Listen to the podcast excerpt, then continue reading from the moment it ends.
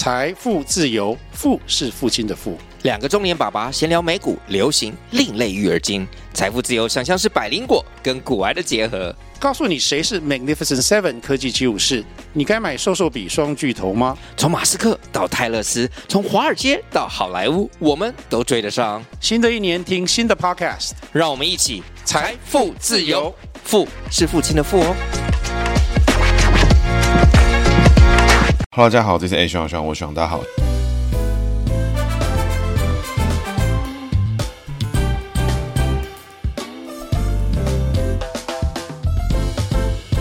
Hello，大家好，这是 A 徐徐，我徐大家好，徐徐回来了。那徐徐今天要讲的主角呢是马文君哈，相信最近呢大家应该被新闻轰炸到，哎，从原本完全不知道这个人是谁，或是一个菜市仔名，到大家开始知道说，哇吼，有这样子的立委在干这样子的事情哦。那针对最近潜舰国造，我就相信大部分的人对于台湾终于做出第一艘属于自己的潜水艇哦，我觉得这当然是厉害，当然是觉得佩服，因为第一台哦永远是最难的，而且第一台呢，毕竟也不是我们完全独立自主的技术，毕竟全世界呢有能力盖出潜水艇的国家哈，其实说真的没有几个国家了，那更别说是独立盖出来，大部分都是呢跨国合作的方式。那后续呢，我们再跟大家分享一些故事，相信大家对于马文君曾经哈做过的事情，那最近呢新闻的轰炸这个密度哦是蛮高的，大家应该都有所耳闻。那我们再一一来跟大家做分享。那马文君呢，一九六五年出生哦，那我们就从他的姓名学开始做解读。那马文君的文字呢，就是文章的文，柯文哲的文，郑文灿的文，蔡英文的文，哎，这个文字大家都有用过。那这个君字呢，就是一个君王的君，他这个文字呢在明。一，所以我们当做人际位来做解读。那因为马文君呢，刚前面提到是民国五十四年乙巳年出生，乙巳年呢是属蛇。那这个文字呢，一点一横是什么？就解抬头。交叉角是什么？就解上课。那一般来说，上课格局走的想得多，哎，想得复杂，想得优柔寡断，哎，想到最后一秒才想出要讲出什么答案。那在人际位里面呢，它是个纤细敏感，那很容易受周遭的情绪影响，很容易受波动影响。所以各位哈，对他的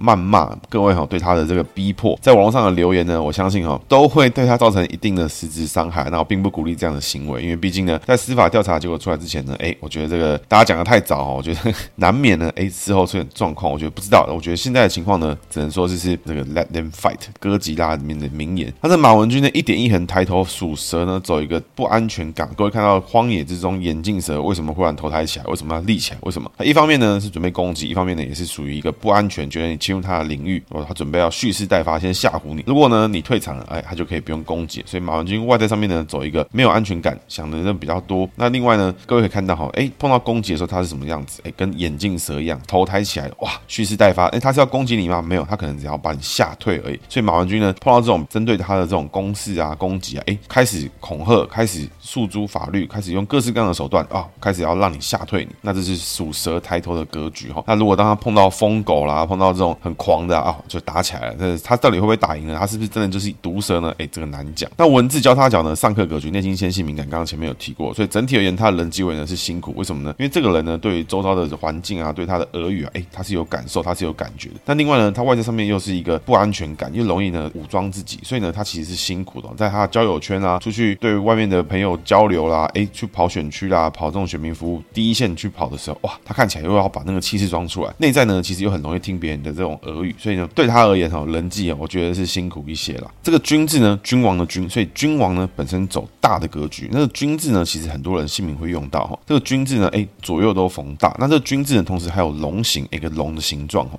那同时呢，拆字解的话，又要看不同的东西是什么呢？它就是有一个这个洞穴，一条横的下来，又解蛇，然后底下要开口。所以基本上来说哈，这个君字啊，它的格局哈，哎，是相冲的。为什么呢？因为十二生肖里面逢大能用的生肖有哪些？老鼠。老虎、马跟龙，那另外呢，这些老虎、老鼠、马跟龙可以逢蛇，又逢开口，又逢洞穴的有谁啊？没有人，所以这君字呢，蛇生下来用，哎，多多少少都会有一些这种比较特殊的情况。那今天呢，它是属蛇用，但我觉得已经是问题最小的情况。为什么呢？第一个属蛇逢大，那就走什么？走一个下克、坚持固执的状态。所以马文君这个人呢，哎，头很铁，头很硬哈，会了一招，相信自己是对的，哇，就绝对硬拼到底，硬干到底。他没有在管你是怎么样，所以他个人的高度跟他未来的发展取决于他受过的训练。那他受过。训练越差越烂哦，那他就只能在那个范围里面，哎，在这边做一个女强人。但是如果他受过的训练、受到教育是很好的，那他就有机会往更好的地方去走。那属蛇逢大走下克，那属蛇逢洞穴呢，逢开口呢，都是走好的格局。所以呢，工作上面呢，其实他在他擅长跟他喜欢的地方做事情哦，我觉得他会做得很不错。那属蛇逢蛇走比旺哦，所以一样是好的格局。所以这里面呢，君字呢本身解大是走下克格局，唯一一个不好的地方在这边，因为君字呢另外还可以解成刚前面提到的龙形、洞穴、蛇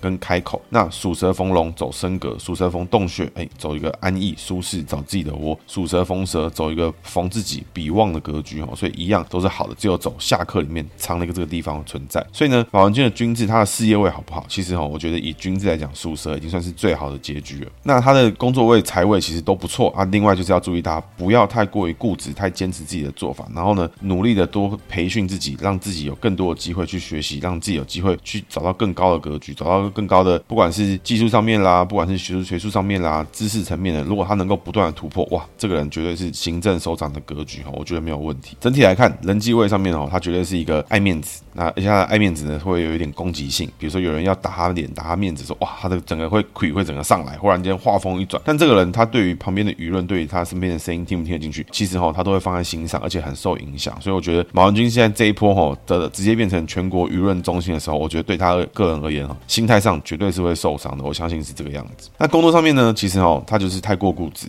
这个固执呢是好是坏，取决于他自己受过的训练，取决于他自己的能力，取决于他自己点过什么样的技能。如果他能力越差，受过的训练越差，知识越差，哇，那他很快呢就会被看破手脚。但如果他是一个受过的完美的训练，跟过一些大咖啦，知识层面很够的话，那这个人绝对是一个非常有潜力的一个执政的好手了。我相信是这个样子。那今天介绍到他呢，其实我觉得哈，按照我们节目的进度跟逻辑哈，我觉得要介绍到马文君哦，有可能呢，哎，一辈子都不会介绍到。但今天呢，他刚好涉入我们的这个浅见国造的这个事情，那也被很多人具名指控，有很多很具有嫌疑的事情。那我们先从他的故事开始做解释。那马文君呢，出生在南投埔里哈。那在过去呢，其实我们的节目里面有做过几集南投的特辑。那过去呢，比如说彭百显啦，比如说吴敦义啦，哎，这些人其实都是经历过这个南投的这种政治人物，甚至呢，南投的地方曾经是绿道呢可以分裂成两组之后呢，还可以分居一二名，然后国民党呢拿第三名这个情况。所以南投呢是一个很神秘的地方。那马文君呢，他的爸爸呢其实就曾经是埔里镇的镇长，台湾省议员。那他弟弟呢也曾经当过国大代表。那马文君呢曾经当过两届的埔里镇的镇长。后来呢，吴敦义呢接任行政院院长之后呢，哎，他就去接任呢，成为了南投的这一区的立法委员。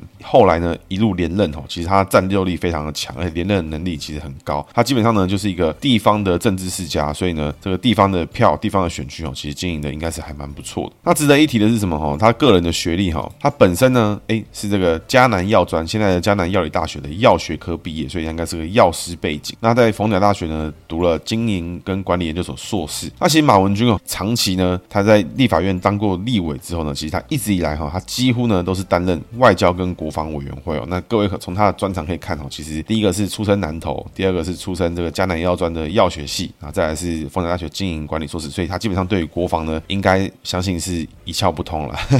但总之呢，在台湾的选举制度之下呢，其实他还是长期的深耕国防外交委员会。那是不是学经历跟外交国防委员会是不是一定相关？其实未必，因为外交国防委员会其实里面还包含了外交，比如说这个国际联谊啊、国际交流啦、侨务的事情啊，比如说这个有华侨的事情啦、外国的联谊会啦等等这些种种的事情，其实都是这个委员会负责的。但是呢，种种消息指出哦，其实马文君长期以来都非常关注各式各样的国防相关的采购啊、国防相关的案件。那我我觉得就可以讨论一下到底发生什么事情。那他问政水准呢？其实最近很多人在踢爆，那水准呢？这个大家自有公平，那就是以一个冻结大法，就是卡大法，只要大家不做事或想做事呢，哎，通通都要找他，嗯，那就是慢慢瞧才有机会做，大概是这个概念。那相关的事情呢，网络上新闻最近非常的多，我觉得鼓励大家呢多多去观察每个立法委员在问政的时候，他到底怎么问政，到底在做什么事情。不是每个人都有机会，他的问政的内容跟他的水准呢，都会被全国规模的方式哈去做检视。那我觉得这是一个非常常好的机会，让大家看看如何检视一个立法委员是否适任。以后这些方法，以后这些工具都适用于你想去检视的任何一个人，因为这些方式呢，就是检查一个立法委员到底是不是合格。因为很多人哈，比如说像馆长这样的人，他们就会觉得说，立法委员就是去立法院打架，就是去立法院干嘛？那有什么事情就是人数多就怎么样？其实不是哈，你还要咨询，你还有委员会，你还要这院会，你还有各式各样的议题需要参与。那所以你怎么咨询？你怎么去用书面的方式去跟更多的行政单位去互动？怎么样去找到国家应该怎么做会可以做得更好？那我觉得还是立法委员真正的工作。那其实呢，马文君哈一直都是以监督啊、踢爆弊案的方式啊，一直以来的外交国防的这种相关事务。那他有没有踢过弊案呢？哎，还好死不死，真的给他踢过一次，是什么呢？哦，那是二零一四年的猎雷舰案哦。一直以来，过去哦，海军都一直非常希望台湾能够自己去盖自己的船跟自己的潜艇，所以有潜舰国造，也就是我们最近九月二十八号的海坤级潜舰，这种正式准备要进到下一个阶段。那这是一个台湾值得纪念的日子。有有潜舰国造之外呢，诶，有水下的舰，那么水上的水面舰的国造案有没有？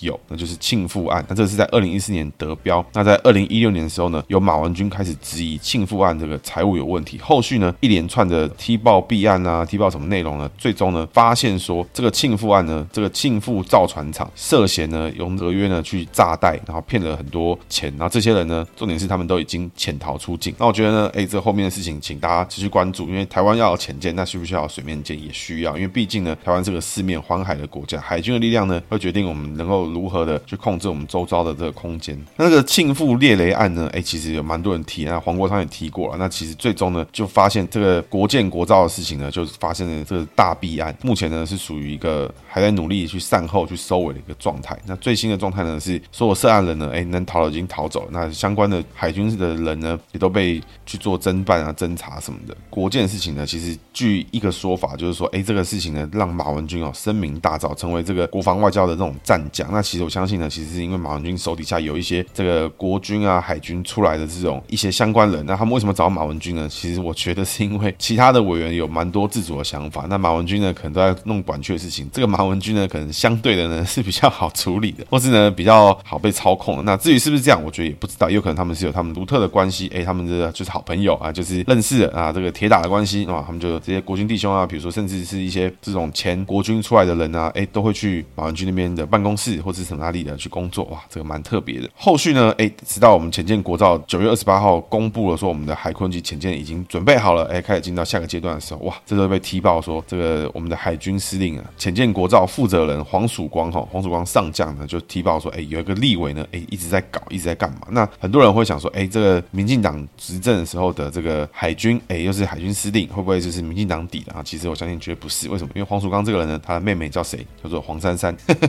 之前就提过嘛，这个黄珊珊他们一家哈，应该是一门忠烈啊，全部都是这个偏蓝背景的，我相信这个是毫无疑问。那他们应该也都是，或者怎么讲，应该是那种中间精英阶级的外省家庭啊，所以他们都是投身军旅啊，投身公共服务什么的。那相信他们是用这个逻辑在往下走。那这浅见国造呢，其实有分非常多的案子啊。那其实现在最常被踢爆的事情是什么呢？其实呢，就是说浅见国造在二零一六到二零二零之间是走设计的部分嘛。那二零二零之后是走制造的部分。那花了大概两三年的时间，哎，终于在我们的九月底的时候造出来。这个马文君呢，从头到尾就是走一个全部砍预算，全部卡住，或是砍了制造，说要等设计啊，又把设计的案子也动起来。就总之呢，就是不想让你动，就是要拖时间，所以没有人搞清楚马文君是要干嘛。因为马文君呢，哎，他在这边审查案子的时候，又是这个一下要删全部的预算，一下又要看所有的机密。那看机密的时候呢，哎，又不签保密协定，哇，这个事情这个搞来搞去，哎，不知道他在干嘛。那我觉得哦，这个事情真的是非常的复杂。那后来呢，在最近有一个海军顾问郭喜哈，那这个海军顾问呢，这郭喜他本身呢出来踢爆了马文君的很多案子，因为其实郭喜已经不爽马文君非常久，因为他们更早期呢，就郭喜呢跟马文君应该就是有往来过。那我看了很多郭喜的节目哦，其实这个人我觉得心中呢，虽然对他讲的内容是觉得哎蛮有趣的，蛮喜欢蛮关注，因为这都是蛮深的内幕，但是呢，哎对他是有点存疑的。那我们这个后续再来讲。那整个故事是什么呢？其实就是因为他们很多人发现说，哎这个马文君一直在搞啊，一直在弄一些有的没有的事情，情一直在卡。那郭喜其实在早期在潜舰国道案子都还没开始的时候，就跟马文君有互动，当时呢就有做过一些这种不乐之捐。这个不乐之捐呢是怎么开始呢？是郭喜在节目上亲口说的哈，他的内容让我觉得印象深刻。因为郭喜这个人呢，其实早期是有参与过拉法叶案，所以他后来呢就因为拉法叶案的事情就离开了海军。他离开海军之后呢，其实在全球或是台湾做了很多这种搜救的系统啦，或是一些特战单位的一些各式各样的装备的买卖进出啊什么的。那其实他就是一直是想要把这种生命搜救的仪器呢卖去各个地方。那比如说地震赈灾啦，比如说各个地方，比如说有些灾难的时候呢，哎，用过这样的系统就可以把人找出来，救出了这样的人。那当时呢，这个马文君就说，但他们全家要去上海拜访一些人，那到时候呢，他可以借用他的关系呢，介绍郭喜认识很多在上海那个地方各式各地的消防局的局长啊，就有机会谈成一些案子。那郭喜当时就心里想说，哎，这个案子会不会有机会去销售？因为中国他们一直打不进去，所以郭喜呢就是好，那他就出钱帮马文君一家出了这个旅费。那这个旅费呢，哎，他们就一行人就去到了上海，然后到了上海之后呢，马文君就跟郭喜说：“哎，这个行程是这样的，啊，你那个那个消防局的部分呢，我通通没有安排到了，真的是抱歉了。那我这一趟还要去拜访国台办，那国台办这边的话，以你的身份可能也不方便去跟他们见面，所以你可能就多担待一点。后续呢，哎，这个马文君呢就去拜访了国台办，郭喜呢就带着他们全家去到了上海之后，郭喜一个人在饭店，就是不知道在干嘛，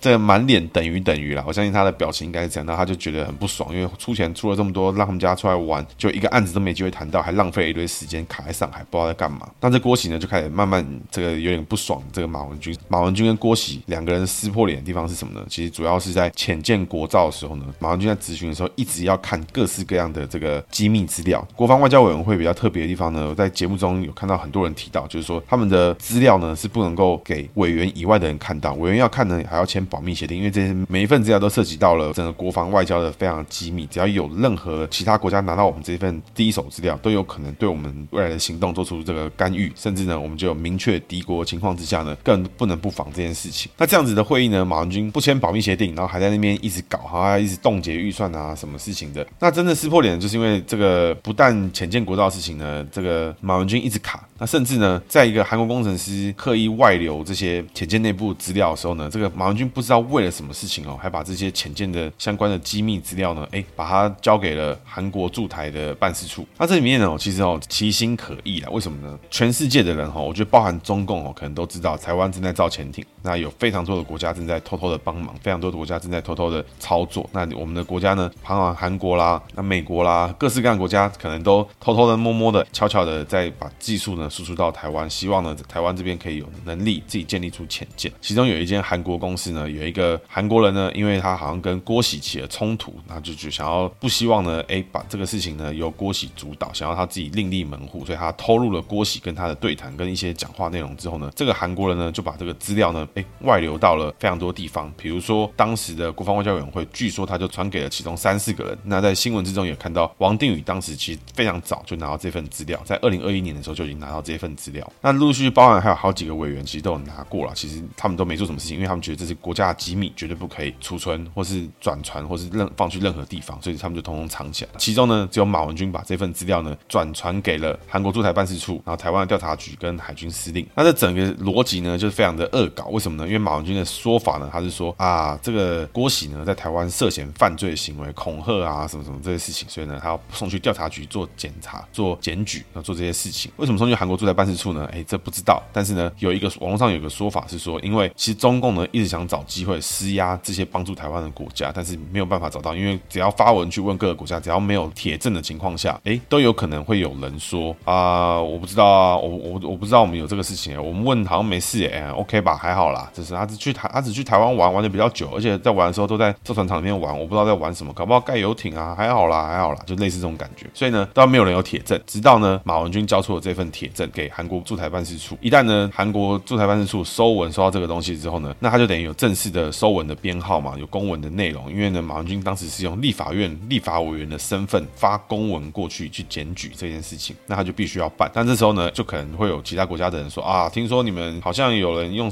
文号几号的方式送资料去你们那边啊，你们是不是韩国人正在台湾犯法什么的？那所以当时呢，整个前建国造里面的韩国团队呢，就有非常多人一回到韩国就被上手铐，就被抓走了。有好几个人呢，现在都还在牢里面，甚至还有人在牢里面呢得了癌症。那当时呢，整个韩国团队就直接傻眼嘛，就是哎，我们我们来到台湾工作，帮你们盖前建，帮你们偷偷的输出了我们国家的一些技术啦，或是这种潜舰机敏技术啦，哎，怎么会你们有人去检举我们在做这个事情？这是，是什么意思？因为当时这些工程师都是郭喜啦，还有很多相关的海军的顾问啦，还有各式各样的人去拜托出来，哎，组成这个最强团队，希望呢可以把潜舰国造完成。那结果这些韩国人呢，一回韩国放假，哇，马上就被抓，所以就一个莫名其妙一头雾水之后呢，哇，这些韩国人就想说傻眼了，因为这些被审讯的时候呢，就看到当时的证据，就显示这是影本，那上面还显示呢呢，哎，这个委员呢是姓 M A 啊，姓 M A 之后呢，整个国防外交委员会呢就只有一个人姓 M A，就是马文君，所以呢，这些韩国人呢就觉得说，哎，一头雾水，发生什么事情？所以呢，就去找马文君的办公室联络。那马文君办公室跟他们说呢，哎，这个事情是这样啦，我们公文确实是我们检举，我们这边呢还留有底稿。那韩国人就觉得说，哎，我们一定要看一下你送什么资料过去，这样我们才能知道哪些人会有问题，哪些人还可以回去，哪些人不能回去。所以呢，这韩国人就是非常希望去马文君办公室那边看看，说他们到底传哪一些资料过去给韩国驻台办事处。那他们要希望知道原因是什么。那希望知道发生了什么事情。这时候呢，哎，这个马文君办公室的人啊，也有可能不是马文君办公室，是马文君相关的办公室人，就跟他说，想看这资料可以啊，不能拍照，不能录影，不能干嘛，而且呢，哎，要看的时候呢，还要抖内一些钱，因为呢，大姐要选举了。那听到这边哈，我就觉得说，哇，真的是傻眼，真的是等于等于，真的是不知道在干嘛。为什么呢？一开始哦，传出有这种这有立委在泄密，有立委什么，我就觉得说，哇，终于要来了吗？终于要国民党直接把资料丢给老共了吗？终于要有这种大间谍被逮到了吗？或者是说，哎，跟之前的这个拉法耶案也一样吗？又要什么几百亿的什么佣金啦，什么要有这种大事情了吗？啊，没有。结果马文君原来赚这条钱的方式是去恐吓韩国人。我觉得说哇，我的妈，这格局也太低了。因为我觉得他应该有机会把这个东西卖更好价钱，或是做更有、更能实质帮助到哎有意图用这个资料的人。结果呢，哎，他居然是用来恐吓韩国人，然后真的是蝇头小利之中的蝇头小利。那这些资料来源，我刚刚讲这些内容呢，全部来自于这几天哎政论节目之中郭喜的讲法，还有其他相关人的说法。那我整理出来之后，就觉得哇，马文君到底干嘛？他只要一张纸、一个话就可以提案冻结海军几百亿、几几十亿的提案的人，居然去做。这个不知道在干嘛的这种事情，而且还是非常蝇头小利，所以难怪呢，这个浅见召集人黄曙刚说哦，有个立委一直在搞，哎，这真的是非常不知道怎么讲，这格局真的是低到一个，就想到这个人是我们台湾的掌控我们立法权、掌控我们民意代表去监督行政权，在执行这种这么重大的国防案件之中，哇，居然他还有人赚这么这么小的事情，他觉得真的是一头雾水。所以这个 business model 我觉得真的是不行啊，因为包含其实像我们前面讲的什么，就叫别人帮忙出这个旅费。啦，或什么哎，还有听到有人说什么踢篮子过来暗示要放钱啊，什么这种事情，真的就是把一个很大格局的事情就把它弄得非常的 low。其实哦，监督国防部事情是不是合理，是不是正确的？我相信绝对是。为什么呢？因为其实一直以来国军有太多的弊案发生哈。那这个弊案是因为国军很烂嘛？其实不是，是因为这个采购的内容哦，因为涉及到非常专业的事情，然后再来是提供的厂商非常的罕见，非常的稀有。比如说拉法叶案，这个非常稀有。这全世界呢，哎，你你你先去 Seven Eleven，你可以买到。拉法叶级的巡航舰吗？有办法吗？我相信是不可能。有办法去虾皮买潜水艇？有没有可能？不可能，因为提供的厂商太 niche，太少人拥有这种产品。所以呢，这些的采购里面就有巨额的佣金。再加上呢，我们并不是一般的国家，而是我们有强大的敌国。然后甚至呢，这个强大敌国声称我们是它的一部分。这强大的敌国呢，又是一个经济能力过去呢非常好的国家。所以呢，它可以很大程度的影响到世界各国的军火商。所以呢，在我们国家要能够买到市面上、国际上面用到非常好一线的公开的一级厂商的产品哦，其实相对也不容易。唯有靠更大的国家，比如说像美国来护航，我们去买采购一些军事的设备。那讲到这边哈，我们就发现一件事情：过去呢，其实有几个大型的这种军事的舰艇相关的案子。第一个，我觉得最大的一定是我们的拉法叶案，再来是庆富的国建国造案，那这也是弊案，拉法叶案也是弊案。只有潜艇国造呢，哎，看起来我们是 deliver 出第一台，但它之中会不会有人在赚钱？会不会有人哎在上下其手？那我跟各位报告，我觉得一定有。为什么呢？因为一个地方一件事情，如果没有人可以上下其手，那大家都是凭热血，大家都是凭公益哈。然后你说大家抛头颅洒热血，然后大家集体大炼钢一起来盖潜水艇，然后杀漏杀体验啊，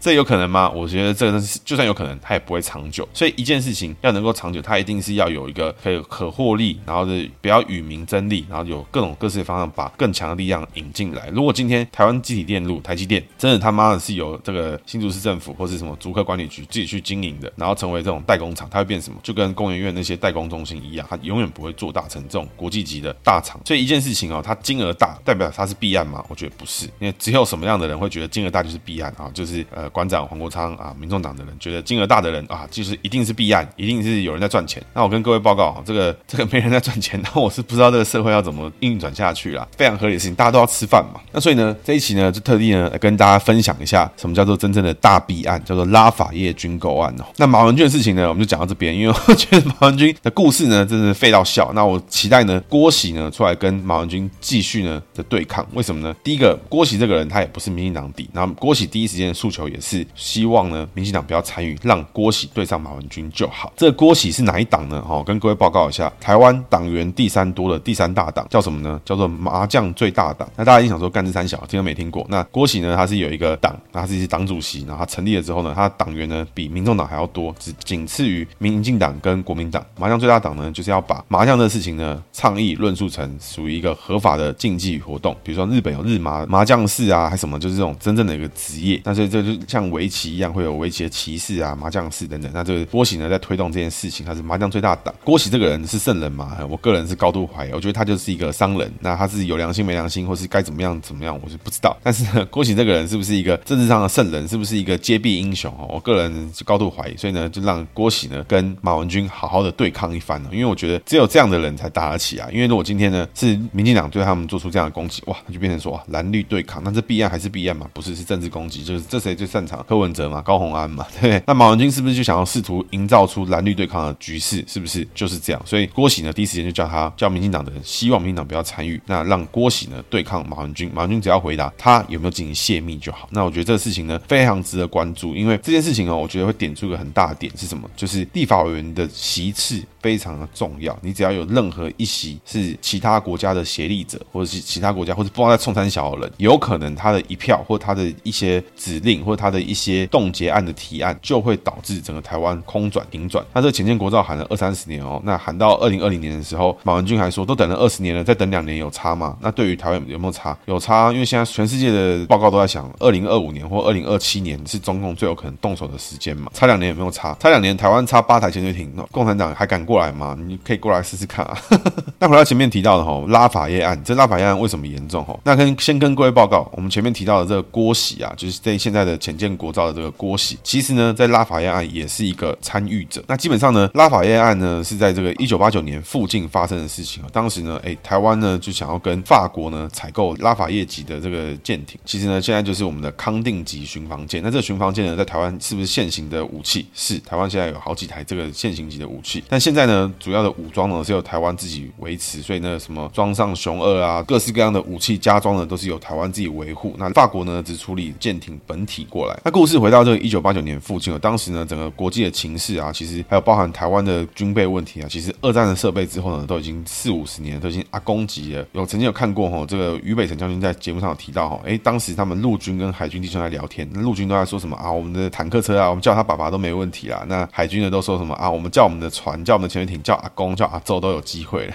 那 所以当时呢，整个台湾的军购的采购流程呢，主要是来自于美国。后来呢，就慢慢有机会呢，哎，我们透过各式各样的方式呢，台湾跟其他国家开始去采购各式各样的军武设备。那当时呢，就是台湾政府呢跟法国政府正式签署了拉法叶案的这军购案。那当时呢，就有讨论了很多事情，那也有传出呢，可能呢，哎，有弊案存在。那在这其中呢，郭喜的角色是什么呢？就是他是属于德方背景的这个掮客。那当时呢，这郭郭喜呢就署名说，哎，这个有弊案，有集体贪污的状况，希望呢，希望你们解决，就检举这件事情。那所以那个时候呢，国防部呢就派遣了这个尹清枫上校奉命处理这件事情。那尹清枫呢就就开始调查说这个案件到底是否有弊案存在。然后接着呢，故事呢就来到几个月后，这个尹清枫呢忽然之间在宜兰外海被别人发现他的尸体。然后上面还有一些他的伤口啊，什么还有过世。那这个拉法叶案呢，哇，先讲结论，最终呢导致哈、哦、确定呢跟这些案子有关的人士哈、哦、有十四个人，台湾呢有八个人，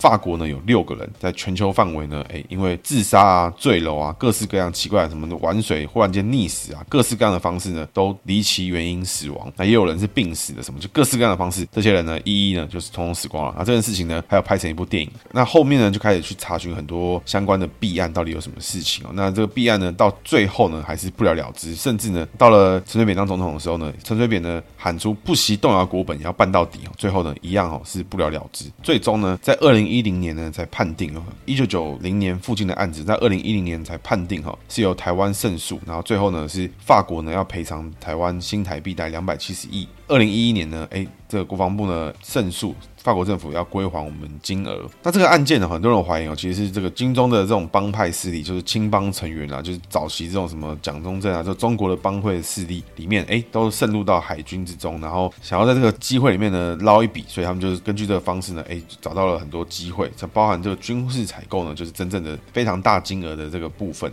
有非常多的各式各样的说法，包含法国有在提报说有很多案子啊，那我在微信板上看到各式各样的金额，我听到都非常的惊讶。那 第一个呢，这个包含像是什么福报了四十多亿法郎啊，这个佣金是为了要游说台北跟北京。那为什么卖给台湾的军舰要游说北京呢？啊，是因为当时呢，不管我们台湾买什么军武呢，中国呢都会大力反抗，所以呢，军火商呢就先预留了一笔钱去买通中国，让中国可以让台湾买船。这个逻辑呢，真的是。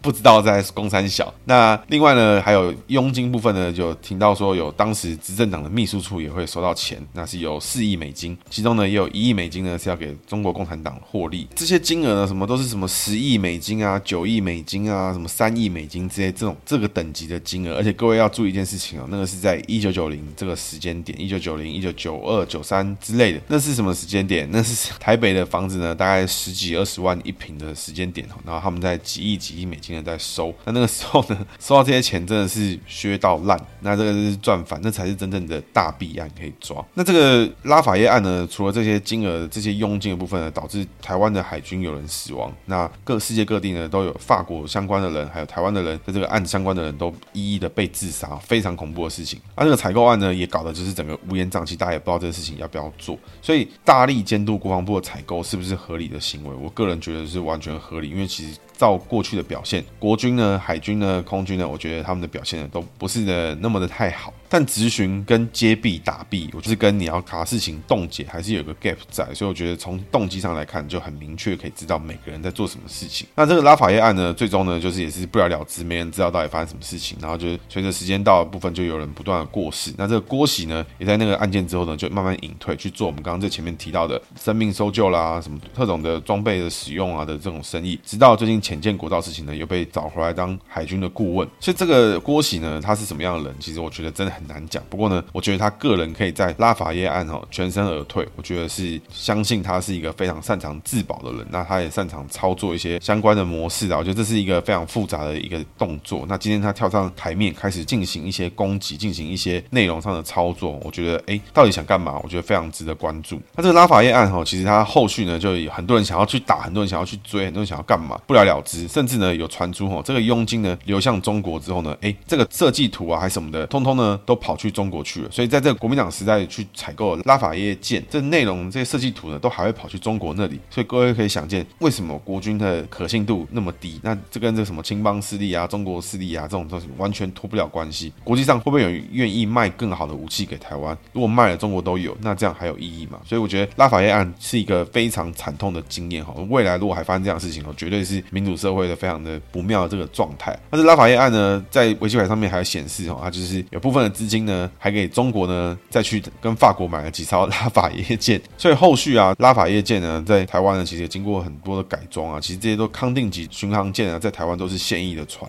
看完这些哈，就觉得拉法叶案到现在没查完，而且这些东西也没有什么真正的实质的证据，只知道知道真相的人不断死亡，然后也没有人知道到底是怎么样。那这郭喜呢，我觉得我是蛮期待他跟国民党的人杠上，因为为什么？因为在那个年代能够代表海军处理这种相关的巡航舰的采购，我觉得他本身哈应该有一定程度的根正苗红啊，所以他是不是民进党底的？我觉得不是。他是不是独派的？我觉得不是。他是不是华派的啊？我觉得是。他是不是台派的啊？我觉得也不一定是。但是呢，身为台湾人，台湾能够创造出第一台的潜舰，我觉得是值得鼓励。而且我觉得看得出郭喜会那么气，是因为这个事情被人家卡，然后他好不容易求来的技术人员，因为别人的泄密，因为别人的卡，然后导致这些人呢在自己的国家被关犯罪。那我觉得这些事情哈，完全看不懂。那我觉得看了这么多天的节目，我最喜欢郭喜问的一个问题：每个人做事不是求名就是求利。那今天马文君做这些事情，让钱谦动不了，请问你是求名还是求利？你还是你要求什么东西？请你说明清楚。接着是学长今天姓名小技巧，今天讲的是鼠蛇逢抬头。鼠蛇逢抬头是一个这种不安全感的格局。这个不安全感的格局呢，我觉得是一个会让人哈，就是一个你会觉得这个人好像不是那么容易靠近。真的靠近了之后呢，又觉得哎，真的不是很好接触，不是很好沟通的人。他这样的人呢，哎，形象上面他会不会在意？会，他就会武装自己，他会想要让自己看起来是眼镜蛇。哎，我是备战状态，你来找我哦，就是很派，或者我就是哎，你是只想跟我当朋友吗？还是你想要利用我？还是你想要干嘛？那这样的人是不是到最后最容易被利用？我觉得是，因为他一旦认定了某个人，哎，或是觉得这个人 OK 或怎么样，或是在某个程度上面他们的利益站在一致的时候，哇，这个属蛇逢抬头，其实我觉得哦，往往哦，通常都会出现一点小状况。那我觉得属蛇逢抬头的人哈，注意一件事情，就是呢，哎，你的不安全感到底来自于哪里？先想清楚，你到底想要的是什么，或是你的边界是什么，或是你告诉别人你的方式是什么？那永远呢，还是去想着如何在人际关系之中让自己觉得快乐，或是在工作范围之中让自己觉得自己做的是有成就感，自己是有成长。因为不管你是什么性名。不管你是什么格局，最终你所作所为跟你所进步的事情，你想接触到的人、学习到的知识、体验到的新东西，都还是要回归到你自己身上。这件事情有没有让你自己得到快乐，有没有得到成就感？那我觉得很重要，因为有些人呢，把自己的成就感寄托在别人身上，这是非常恐怖的事情。比如说哦，要别人看到他，要别人关心他，他才会觉得有成就感，才会觉得有交友的感觉。那这样的人往往哦都很容易被利用。那我觉得这是一个不太好的状态。那如果你是属蛇逢抬头的人哈，就是马文俊的文字呢一点一横，这个就是要抬头。如果你是这样的格局呢，哎，通常要注意一件事情。那你在交友上面的时候呢，或者你在工作上面的时候，到底有没有这种不安全感存在？那你的不安全感是希望让别人对你没有质疑，你才会觉得好，还是呢你自己要得到的成就感才会来得好？因为这是两个不一样的东西。今天你自己心里的自我满足是来自于大家都喜欢你，大家都表面上觉得很尊重你，你觉得满意，还是你实质上面的去思考了你获得了什么事情，你突破了什么事情，你达成了自己什么想达到的事情，你才会觉得满意。那这是每个人不一样的地方。但是呢，当你把你的成就感跟你的快乐寄托在别人身上的时候，那你的不安全感就会越来越多，越来越容易成为一个被吊着的一个工具了。那我觉得这不太好的状态。那如果你非常好的朋友呢，是属于属蛇逢抬头的状态，好，那我觉得有时候呢，他可能会有点派，或者他有希望呢，有时候呢，他碰到你的时候，又开始可能对你有一些攻击啦，或是有一些小的这种希望呢，你看起来是他 say 喊那种感觉。我觉得这都是因为他来自于他的不安全感，他会觉得说，如果不这样的话，会不会你根本就不是真心的喜欢在他的附近？那我觉得这都是这种不安全感的存在。那我觉得这是一个需要注意的方式。那如果你真的很喜欢这个人，你很喜欢跟他在旁边相处的话，那我觉得你可以配合他，或者是其实你可能就是比较 M 的体质。那我觉得这个难免啦。那 因为这个每个人他有他的魅力，或每个人他的相处的这个脉络。那我觉得每个人是不一样的。重点是什么？人际、工作什么都好。姓名学到最最后呢，要告诉你的是什么？是这件事情对你要有得到快乐，要得到成就，要得到一个让你自己舒服的感觉，而不是说做了每件事情都为了是什么？都只是为了让你越来越不爽。那我觉得这是一一个最不该有的结局。那如果想知道怎么样善用自己的长处，或是自己调试自己的心理感受，欢迎哈私讯我 IG Facebook，然后找我私讯预约。那我会给你一个这种针对你的姓名的状态的咨询，告诉你怎么样呢面对自己，怎么样呢面对身边的人，怎么样呢面对自己的考题。那我觉得这是每一个步骤呢都会对你造成非常大的影响。希望呢对你能够有帮助。马文君的案子呢，我们呢后续看下去，因为这个案子呢，我觉得非常有可能会影响到接下来立委的选举。因为蓝白合呢，我个人觉得是假议题啦，因为大 家看下去可能就知道了。立委部分呢，可能才是主战场。到底这一次民进党可以拿到多少席次？到底民进党呢，在未来的立法院里面会有什么样的影响？因为前建国造这种事情，只有一个马文君就是搞得这样翻天覆地。那我并不是说其他国民党的立委没有帮忙，但是其他人呢，都是属于差不多正常质询的范围或正常理解的范围。那我觉得可以去对任何的政府或是执政党执行的事情去做质疑，或是去做怀疑，甚至做出一些这种比较阴谋式的推断，我觉得都是好的。因为民主时代呢，每一个人、每一个政府部门、每个团队做出的决策，都要能够受得起监督，都要能够透明。那当然，国防是比较特殊的情况。那我觉得这个，我相信每个人咨询都是有他的善意。但是呢，今天你这样互卡，甚至呢，你怀疑有犯罪的时候呢，你第一时间是把案子交给韩国驻台办事处。请问韩国驻台办事处在台湾有有有这种任何法治的权利吗？没有嘛？那这目的到底是什么？那我觉得非常的奇怪。到底呢，这个马文君是要名还是要利？那我们继续看下去。希望呢，立委选情呢，能够因为这件事情呢，让大家更看清楚，到底立法委员应该选什么样的人，什么样的人才是适任。那经过现在整个全台湾政论节目新闻在检视马文君的方式呢，相信哈，大家对于立法委员的职权跟他执行的方式哈，会更有理解。所以，当你对一个立法委员有怀疑、有质疑的时候，去看看这些公开的资料里面，他都做了些什么。以上是今天节目，谢谢大家，大家拜拜。